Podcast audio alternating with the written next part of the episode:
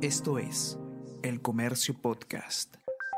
Hola a todos, ¿qué tal? ¿Cómo están? Espero que estén comenzando su día de manera excelente. Yo soy Ariana Lira y hoy tenemos que hablar sobre la toma de Lima y las movilizaciones. ¿Qué está ocurriendo a nivel de regiones respecto de estas importantes protestas que se desarrollan en nuestro país? Vamos a conversar sobre el impacto que tiene eh, estas movilizaciones en distintos sectores y qué podemos esperar.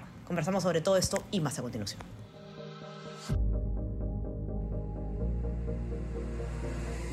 Tenemos que hablar con Ariana Lira.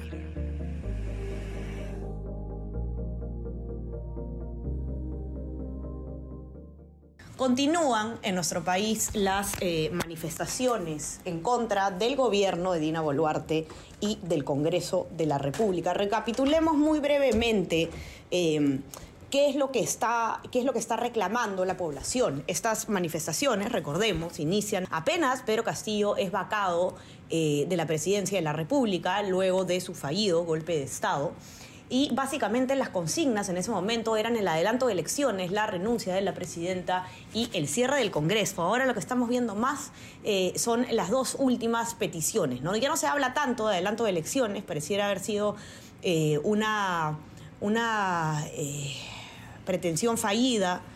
Lamentablemente no se pudo concretar este pedido ni por parte del Congreso, ni tampoco el, el Ejecutivo lo impulsó quizás lo suficiente. Lo cierto es que los reclamos en contra de esos dos poderes del Estado continúan y eh, se, se, ha eh, programado para el día de hoy la tercera toma de Lima. Ahora, esto es lo que vamos a ver desde la capital, pero ¿qué está pasando en regiones donde además hay mucho mayor nivel de movilización, especialmente, por supuesto, en la zona sur del país?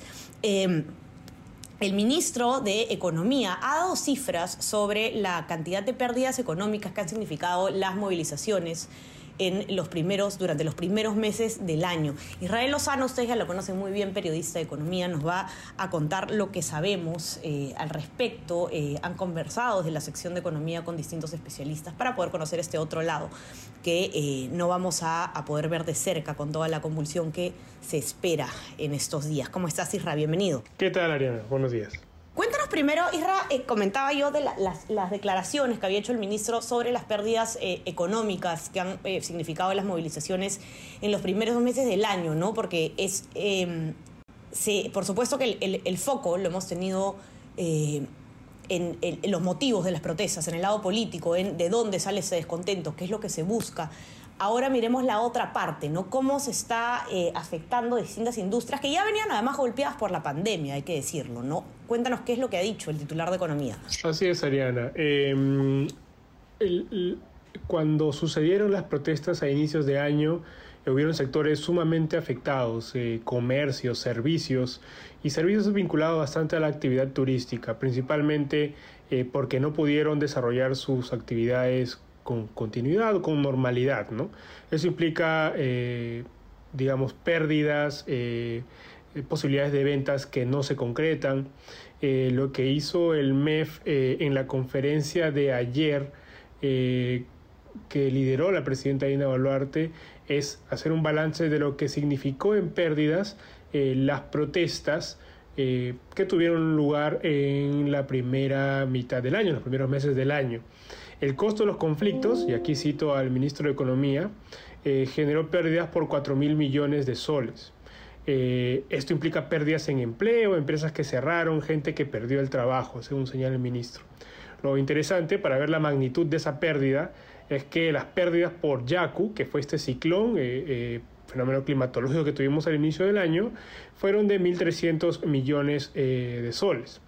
Eh, el ministro ha hecho una comparativa que creo que es eh, eh, bastante fuerte para darnos cuenta de la magnitud. Pérdidas por la conflictividad han sido cuatro veces, perdón, ha sido tres veces lo que equivalen las pérdidas por el ciclón Yaku. Entonces estamos hablando no de cualquier episodio de conflictividad que tuvo en la primera mitad del año, sino de uno fuerte que afectó a sectores, que generó pérdidas de negocios, eh, de ventas, eh, y que, por supuesto, eh, el país no se puede dar el lujo de volver a pasar por un episodio, un episodio similar en esta situación, ¿no? Ahora, un sector que está particularmente afectado es el sector turismo, que no se ha recuperado, digamos, con todo lo que está pasando, no logra despegar luego de las, por supuesto, muy seria afectación que tuvo durante la pandemia, donde todo estaba cerrado, ¿no?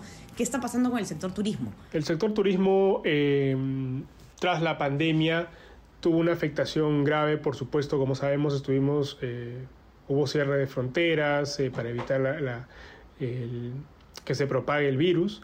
Eh, y eso inevitablemente generó que la actividad turística se venga a cero. Prácticamente no hubo actividad turística ni siquiera interna, porque en Perú también hubieron medidas de ese tipo.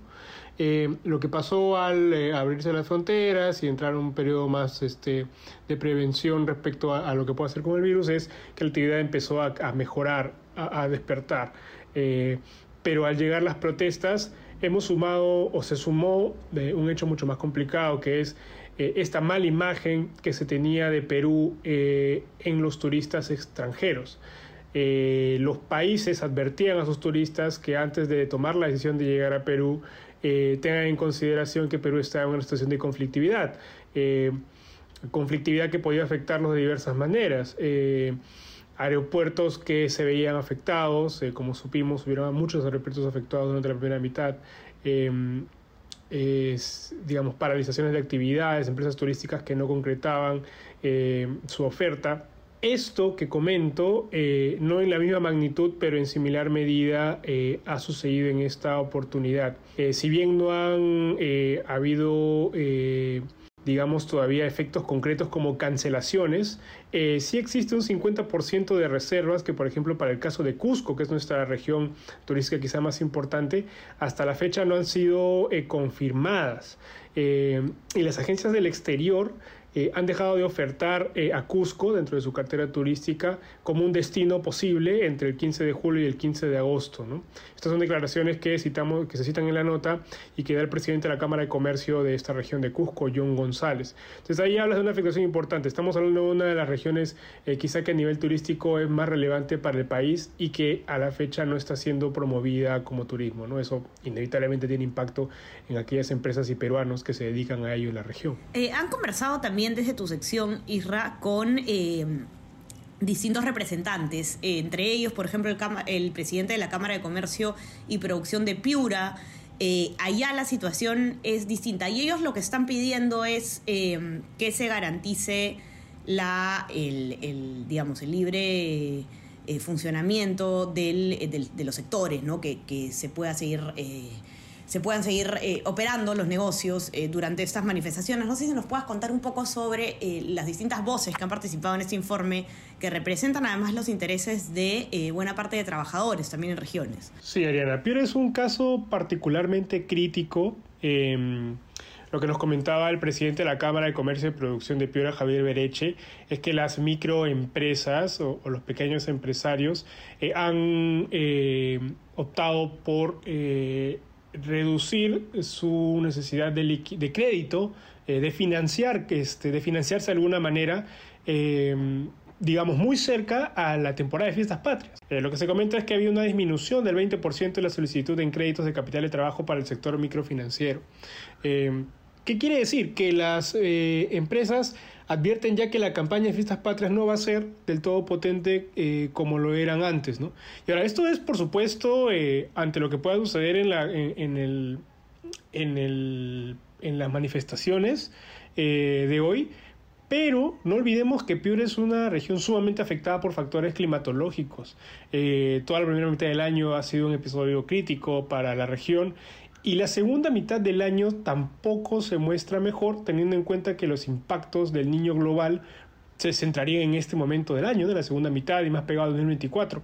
Entonces, estamos hablando de una región que está sujeta ya a eh, riesgos climatológicos importantes y a los que ahora se le suman episodios, eh, digamos, todavía no eh, vistos, pero de, de posible conflictividad producto pues de estas manifestaciones. Yo creo que algo que hay que dejar en claro, eh, Ariana, es que todo lo que está pasando hoy en regiones eh, es un, hay un ánimo eh, de que se continúe trabajando. los gremios y los representantes han tratado de trasladar esta visión a las empresas, que se continúe trabajando, que porque se requiere, digamos, reactivar al país pero esto de todas maneras detrás de ello existe cierto eh, temor o preocupación de lo que pueda suceder de aquí en adelante. ¿no? Eh, eh, hoy vamos a ver cuál es la magnitud de las manifestaciones no solo en Lima, sino en regiones y veremos qué es lo que realmente se puede afectar en adelante, ¿no? cuáles son las cifras y pérdidas a que podríamos llegar o que tal vez no podríamos llegar, ¿no? Es cuestión de ver cómo se desarrolla el día, cómo se desarrollan los próximos días también. Así es, y no dejar de decir que esta es una excelente oportunidad del gobierno para ejercer el control del orden de manera humanitaria y responsable, porque lo que ha ocurrido durante las manifestaciones eh, a comienzo de año eh, ha sido sin duda eh, un, un manejo que aún, en el que aún no se encuentran responsables directos, en los que aún no se ha tomado ningún proceso eh, disciplinario ni judicial contra ninguna persona en específico y por el, que todavía no se ha asumido ningún tipo de responsabilidad política, tampoco por parte del gobierno y por parte de los manifestantes, por supuesto que eh, se debe garantizar el derecho a la protesta sin que ello implica eh, acciones violentas ni sabotear, por supuesto, el trabajo de otros peruanos. Vamos a ver cómo se desarrolla esta importante jornada. Manténganse conectados. El informe que hemos comentado el día de hoy, que además eh, es de autoría de eh, Melisa Rodríguez, lo pueden encontrar en nuestra web elcomercio.pe.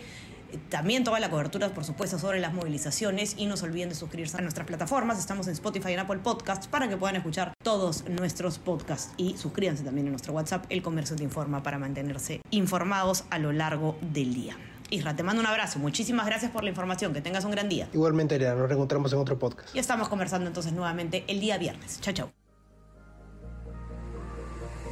Tenemos que hablar con Ariana Lira.